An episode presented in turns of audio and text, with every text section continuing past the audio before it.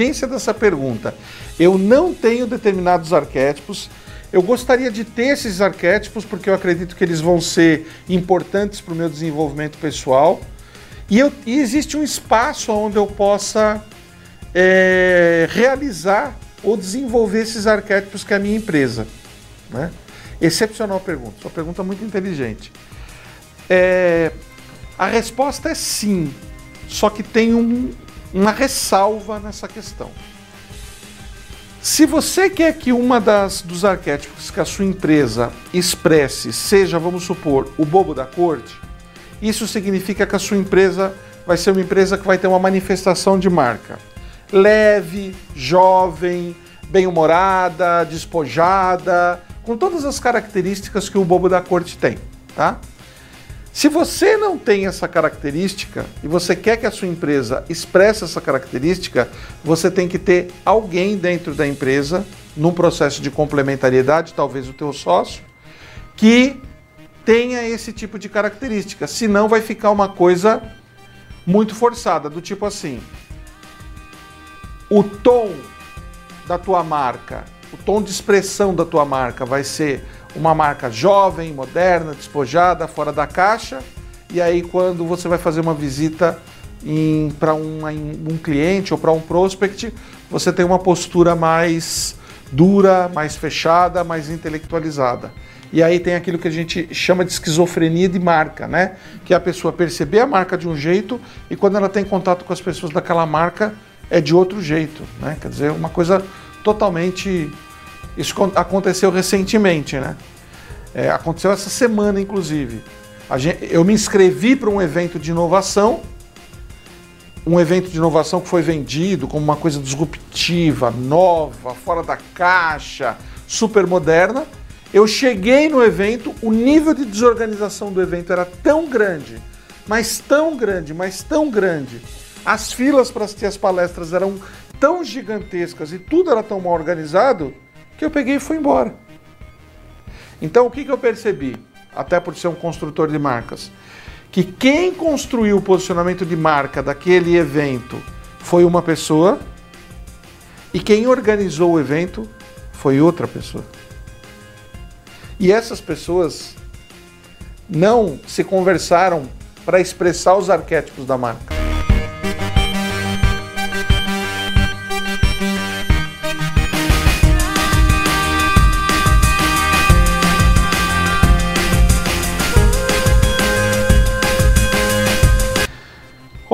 É... primeiro se você conseguir isso, é, independente de qual área que você vai atuar, é uma empresa que eu posso te dizer que arquetipicamente ela tende ao sucesso. Porém, existe, sempre tem um porém, né? Aliás, outro dia eu vi um, uma história que a pessoa diz o seguinte: olha, quando alguém fala alguma coisa e depois fala mas, tudo que ela falou antes do mas você esquece, né? Mas você toma um pouco de cuidado porque explorador e cuidador, eles são arquétipos muito paradoxais, tá? Então, como é que é o explorador? O explorador é o que vai para o mundo, o explorador é o que cria, o explorador é o que faz o que tem que fazer, é o que vai conhecer novos lugares, é o que não cria raízes, é o que não cria família, é o que não cria vínculos, é o que cada dia está num lugar. Esse é o explorador. Só que tem aquele que é o cuidador, né? Que tem vínculos, tem raízes, etc, etc, etc. Aí você vai me dizer, ah, então não vai ser sucesso? Não, vai ser sucesso. Eu vou te falar uma marca é, muito conhecida e que tem esses dois aspectos de explorador e de cuidador e que dá muito certo. Médicos Sem Fronteiras. São exploradores, vão, vão para a África, vão em conflitos, montam tendas e são os cuidadores. Né? Aliás, antes de vir para cá hoje, é, eu estava vendo uma reportagem na televisão sobre uma ONG que tem no Amazonas, que cuida dos índios, chamada EDS, que eu acho que são os. não é expedicionários da selva, mas enfim, são médicos comuns que passam uma semana, comunidades isoladíssimas, só chega lá de helicóptero, de barco, montam estruturas de cirurgia e passam lá uma semana cuidando das comunidades, sem ganhar nada. E é uma ONG que está super certo. Então é assim.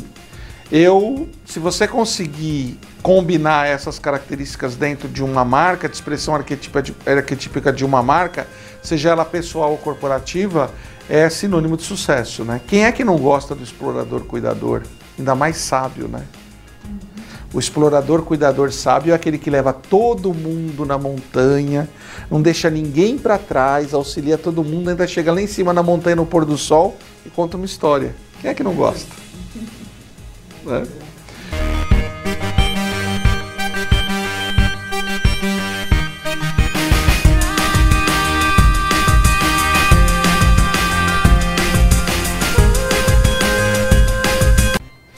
Olha, tudo dá certo se você tiver consciência do que você está fazendo. Então, por exemplo, quando eu estou negociando com alguém, eu sempre tento entender em qual arquétipo aquela, aquela pessoa está.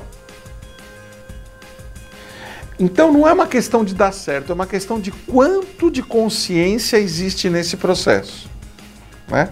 Então, às vezes, eu sou, eu na venda sou amante. Eu sou amante sábio na venda. Amante sábio governante nas vendas.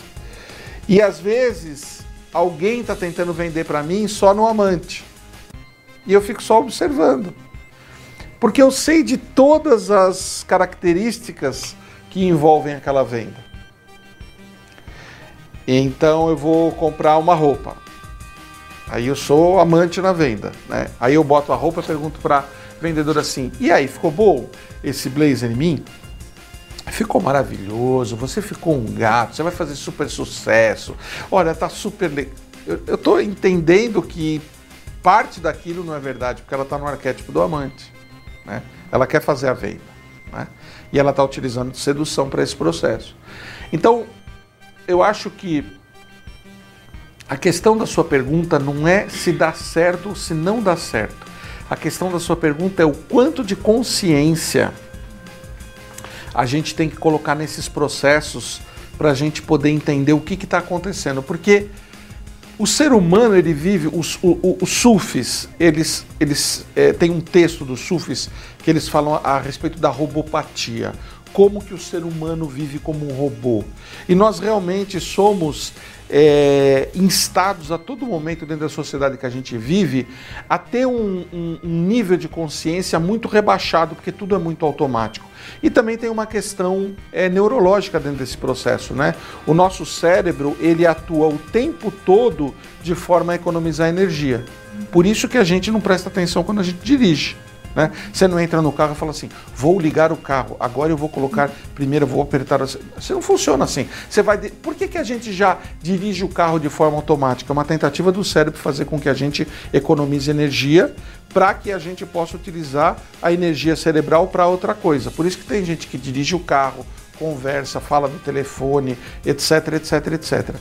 Voltando ao que eu estava falando, por que, que a gente tem que trazer consciência e a questão dos arquétipos é um mecanismo de trazer consciência é, para a forma como a gente vive, porque a gente vive com essa consciência rebaixada, como se a gente fosse robô, o tempo todo no automático, a gente não presta atenção no que está acontecendo. E a partir do momento que a gente começa a trazer isso para a consciência, a gente começa a perceber o quanto é verdadeiro e o quanto é automático. Né? Vocês viram no módulo anterior, onde eu mostrei para vocês a respeito dos arquétipos e das marcas que, que expressam esses arquétipos. Fez todo o sentido do mundo, mas só fez todo o sentido do mundo depois que eu mostrei. Porque antes vocês viam as marcas e vocês não conseguiam entender por que, que o slogan de Red Bull era Red Bull te dá asas. Red Bull te dá asas Porque ele está manifestando o arquétipo do mago. E o mago voa. Harry Potter não voa? Não joga quadribol? Né? Então aí você começa a entender sob o ponto de vista dos arquétipos. E não são só os arquétipos que fazem isso, não. Quer dizer, existe uma série de ferramentas. É que eu utilizo os arquétipos porque é algo que a gente utiliza na construção de marca. Né? Mas quando você utiliza os arquétipos para começar a entender o que está acontecendo, a coisa fica mais fácil de você lidar com aquilo.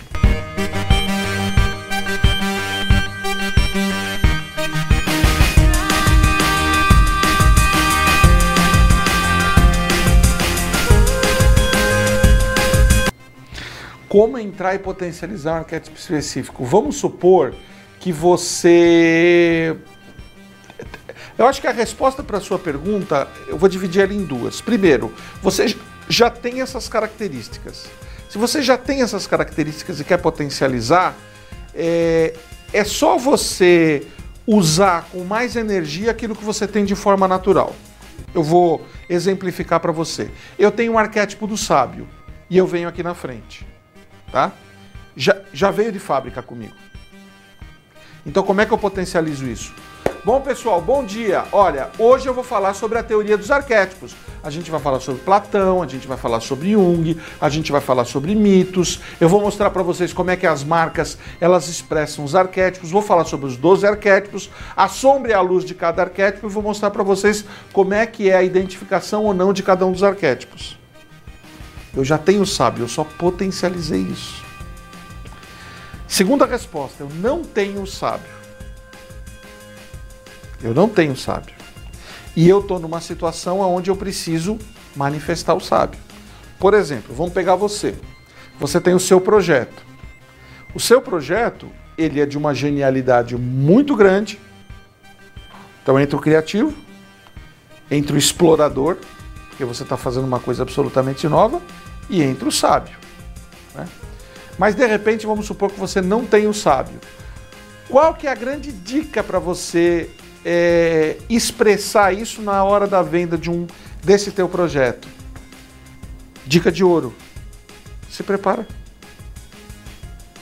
planeja, treina, faz laboratório, estuda. A hora que você vier aqui na frente, você vai falar 10 minutos que todo mundo vai ficar assim, ó. Uau! Esse cara entende de manejo florestal.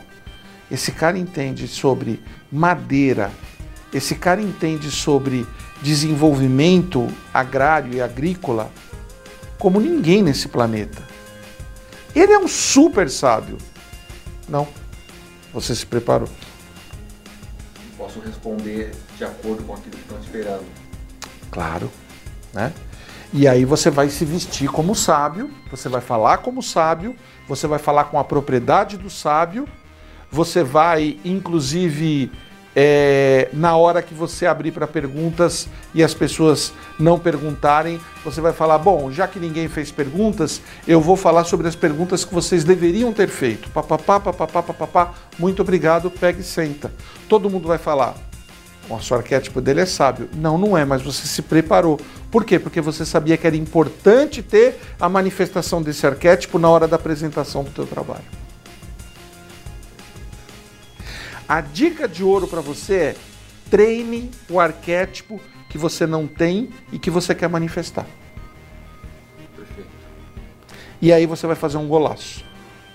Você não precisa entender de astronomia, você não precisa entender de biologia, você não precisa entender de arquitetura, mas naquela meia hora que você falar sobre manejo e sobre o teu projeto, você tem que ser o especialista, você tem que ser a autoridade, você tem que ser o sábio. E como é que você faz isso? Treinando.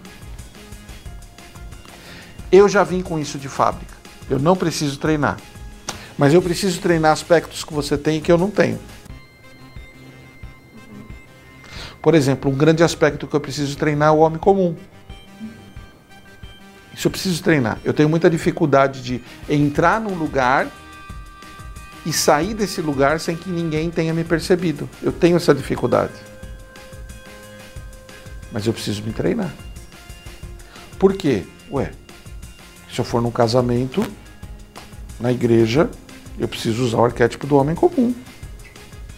Eu preciso ser igual a todo mundo. Eu preciso desse arquétipo, preciso me treinar. Você não sabe o que é difícil ir no casamento e ficar quietinho ouvindo o padre casar alguém. Eu tenho vontade de ir lá e falar assim, gente, dá licença, eu vou casar. Padre, fique, senta aqui, o senhor não sabe nada. Vem aqui, vou casar vocês, papapá. Tenho muita dificuldade, preciso treinar. Você me vê indo numa igreja, num casamento, você dá risada. Por quê? Primeiro, eu não sento. Segundo, eu fico de pé, eu fico andando a igreja inteira, olhando os santos e olhando e, e vendo e tal. Quando termina o casamento, eu tenho mais informação sobre aquela igreja do que qualquer um. É uma dificuldade que eu tenho, eu preciso treinar.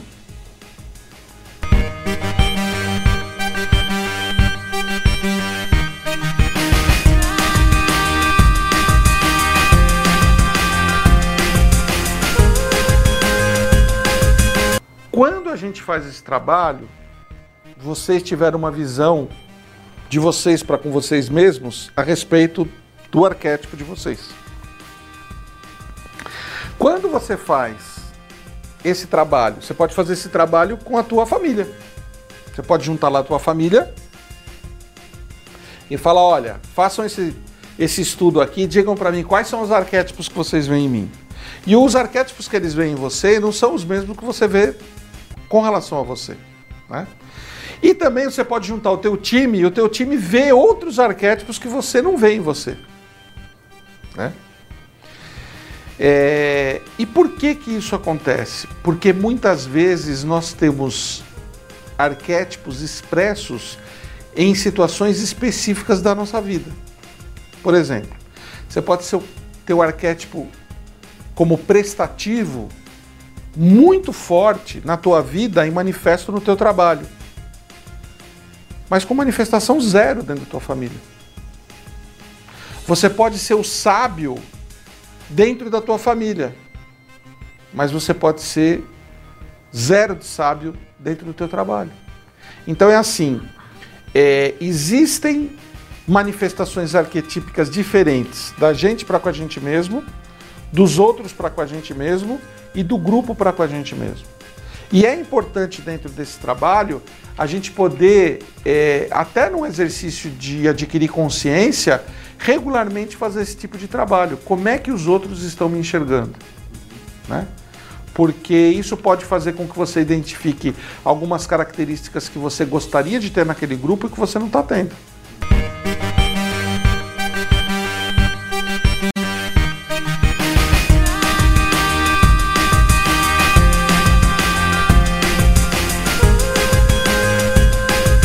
É, eu vou responder essa sua pergunta da seguinte maneira, Eli. Nós somos um ser com diversos aspectos. A gente tem um aspecto emocional, sentimental, a gente tem um aspecto mental, a gente tem um aspecto físico e a gente tem um aspecto espiritual. Muitas vezes o que, que acontece? Você vê um aspecto e você diz, puxa, eu pontuo nesse aspecto, mas eu pontuo nesse aspecto no meu, na minha expressão mental. Puxa, eu pontuo nesse aspecto, mas eu pontuo no meu aspecto espiritual.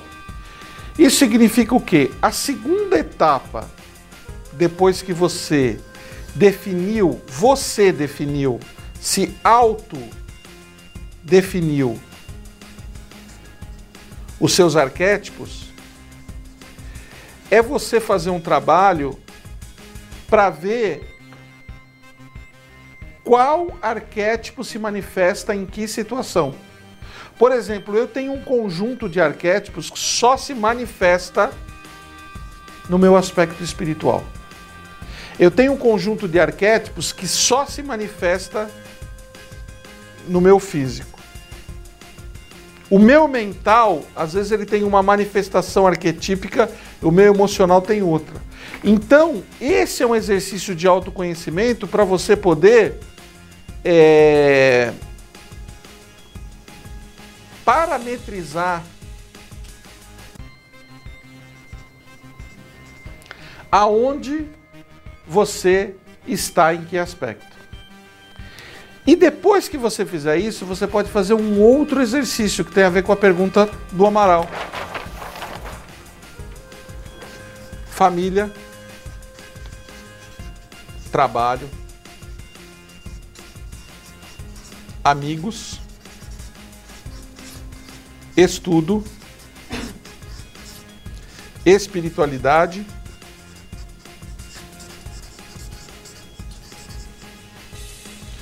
Você pode, inclusive, determinar quais são as manifestações arquetípicas para cada um desses aspectos na tua vida. Puxa, na minha, na minha família eu sou prestativo, super-herói e governante. Mas no meu trabalho eu sou homem comum e prestativo. E como amigos eu sou bobo da corte e super-herói. E nos estudos eu sou sábio e inocente. E na espiritualidade eu sou mago e fora da lei. É bom porque você faz, No você faz uma análise e você vai perceber que às vezes você está usando o arquétipo errado.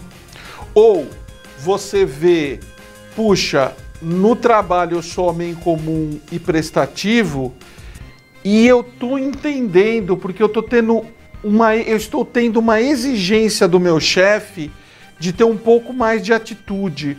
Quem tem um pouco mais de atitude? O governante. Eu já sou governante na minha família, então é só eu puxar esse aspecto. Ah, Eu já tenho, é só eu redirecionar ele.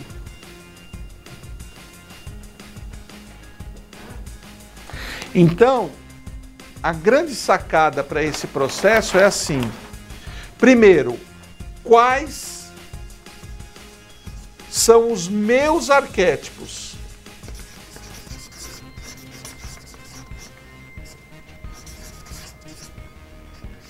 Segundo, como os grupos me veem.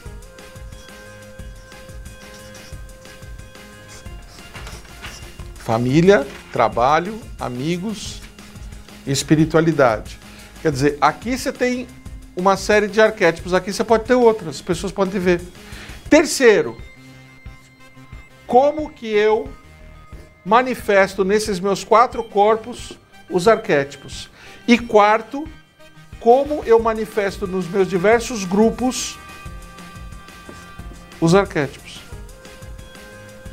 E aí você vai começar a adquirir consciência de como que você atua na tua vida. Olha essa dica aqui, que dica de ouro. Ô Eliseu, você precisa ter mais iniciativa no teu trabalho. Você está esperando muito todo mundo te dizer o que você tem que fazer. Aí o Eliseu vai para casa pensando: puxa vida, rapaz, mas eu, eu vou perder esse emprego, eu não vou conseguir nunca fazer isso. Não é da minha natureza. Aí ele chega em casa, filho, faz isso. Ah, minha esposa, vamos fazer junto isso daqui? Filha, você fez. Peraí. Ele já é o governante em casa. Se ele está sendo solicitado a ser o governante no trabalho, ele já tem esse drive. É só ele redirecionar. Não, peraí, eu nunca ia conseguir esse emprego? Não. Eu já tenho essa característica, eu tenho esse arquétipo. Porque muitas vezes você fala assim, ah, eu não tenho, eu, eu, eu, eu não tenho esse arquétipo. Mas às vezes você vai ver, por exemplo, num aspecto da tua vida, você tem muito desse arquétipo. Eu vou abrir um pouco mais, talvez ele transferir esse arquétipo e começar a utilizar no trabalho, talvez enxergar as pessoas do trabalho como se fossem as pessoas da casa dele, por exemplo. Essa pessoa, eu vou tratar ela como eu trato minha mulher, eu vou governar essa pessoa. Então, Muito a- bom. Não, Você- se- não prender só nessa questão dos arquétipos, mas de. Você pode fazer um exercício de projeção, um exercício projecional naquela situação. Não para sempre, mas para você começar a dar o start. Bom, é, meu chefe pediu para eu ser um pouco mais é, líder com o meu time. Eu acho que eu não tenho aspectos de liderança. Mas eu percebi, através do meu exercício ontem à noite em casa, de que eu sou o grande líder da minha casa. Tá. Então hoje aqui, como é que eu faço isso? Se a gente fosse fazer essa reunião na minha casa, como é que eu faria? Como é que eu faço na minha casa? Ah, eu faço assim, assado. Então eu vou fazer como eu faço e vou começar a treinar esse processo. E isso também tem a ver com a resposta que eu dei para Eliseu. Você também treina alguns arquétipos. Né? Porque o arquétipo, qual que é?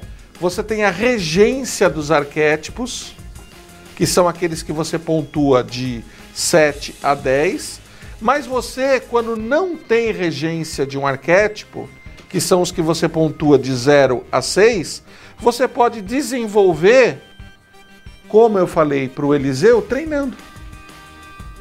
Puxa, eu não tenho sábio na minha vida, mas eu tenho que vender um projeto. E quem vai comprar esse projeto vai comprar por causa dos aspectos técnicos do projeto. Então o que, que eu vou fazer? Eu vou ser o sábio. Naquela meia hora, eu vou me vestir como sábio, eu vou falar como sábio, eu vou vender como sábio, eu vou mostrar uma profunda, um profundo conhecimento como sábio. E é capaz de eu sair dali as pessoas falarem assim: rapaz, mas você é uma das pessoas mais sábias que eu conheci na minha vida. Não, eu só entrei no arquétipo e saí dele. E a coisa funcionou.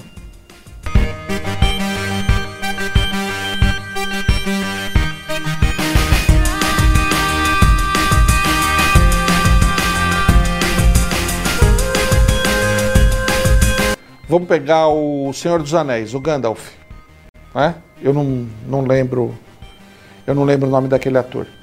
Mas eu duvido que o Gandalf seja um mago na vida real. Mas durante a saga inteira do Senhor dos Anéis, ele entrou dentro do arquétipo do mago. E quando terminou as filmagens, ele saiu de dentro do arquétipo do mago. Porque ele tinha um script para isso. E porque aquilo cumpriu uma função. Então, o script, o script seria o estudo, né? Se aprofundar, seria isso seria você entrar dentro do arquétipo. Você saber o que, que você tem que fazer ali naquele momento.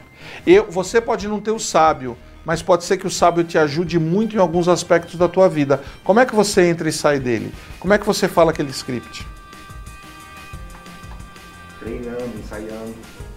Levou o carro zero quilômetro de presente. Treinando, ensaiando e entendendo como, como são as características daquele, daquele arquétipo.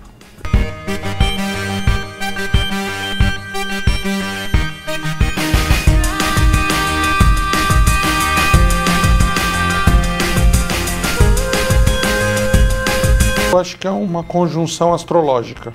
Acho que são os dois aspectos. Mas tem um, um tem um ponto muito importante da tua pergunta. Hum. Você disse é, eu em algum momento começo a perceber que aquilo não é verdadeiro. Ah, é que demora. Pessoa incorpora bem arquétipo para te vender. Ou, mas o inocente demora mesmo. Demora. Por exemplo, é que nem você falar para uma criança. É, contar uma historinha para uma criança. Ou, outro dia eu vi até uma, uma cena num, num restaurante que foi um. Eu presto muita atenção nas coisas, né? Então, assim, tinha uma criança na mesa do lado, e aí a criança pegou e caiu e machucou a mãozinha, né? E ela começou a chorar. E aí um rapaz que estava numa outra mesa, ele pegou um copo e falou para ela: "Olha, esse copo aqui é um copo mágico. Eu vou colocar sua mão dentro desse copo e vai parar de doer na hora". E pegou a mãozinha dela e colocou. E ela olhou para ele e falou: "Parou de doer". Ele falou: "É, é o copo mágico, tal, né?". E eu fiquei olhando aquilo e eu é o inocente, né? O, ino o inocente não acredita que. E a, e a, mão dela deve ter parado de doer mesmo, né? Porque a mente de uma criança é muito poderosa. É, então, o mais importante desse aspecto é assim: você não tem ingerência sobre o outro. Se ele está manipulando, se ele está enganando, isso você não tem. Mas você tem ingerência sobre você. O quanto está sendo feita de inocente dentro dessa história. Porque você tem uma ferramenta muito boa dentro desse processo, né, Cris? E essa é uma ferramenta que eu sempre ensino para o inocente, que pode ser a diferença entre ele fazer sucesso na vida ou realmente não fazer sucesso. Que é quase que assim, a pedra filosofal, o segredo.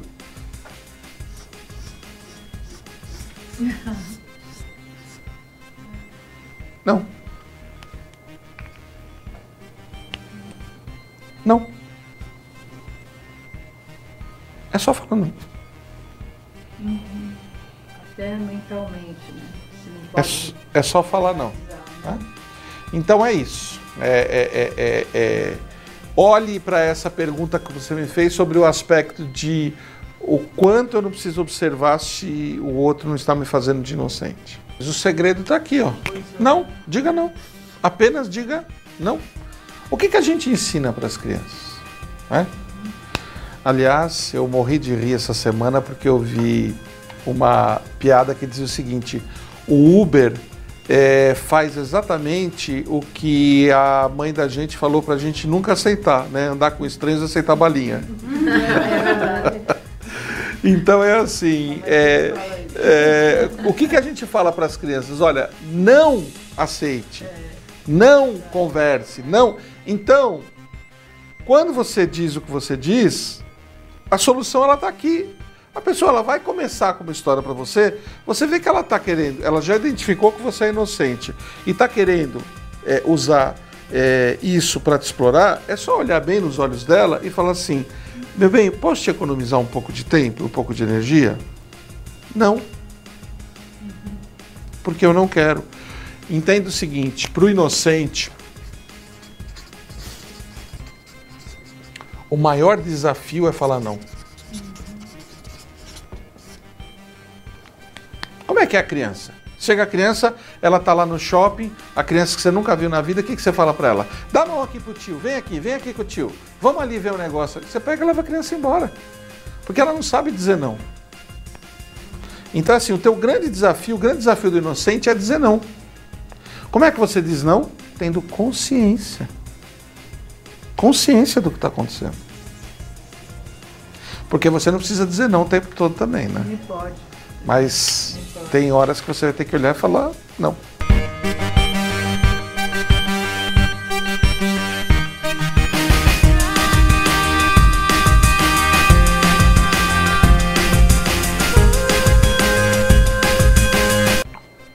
Quando quando estamos falando aqui especificamente sobre essa, essa sombra do inocente, né?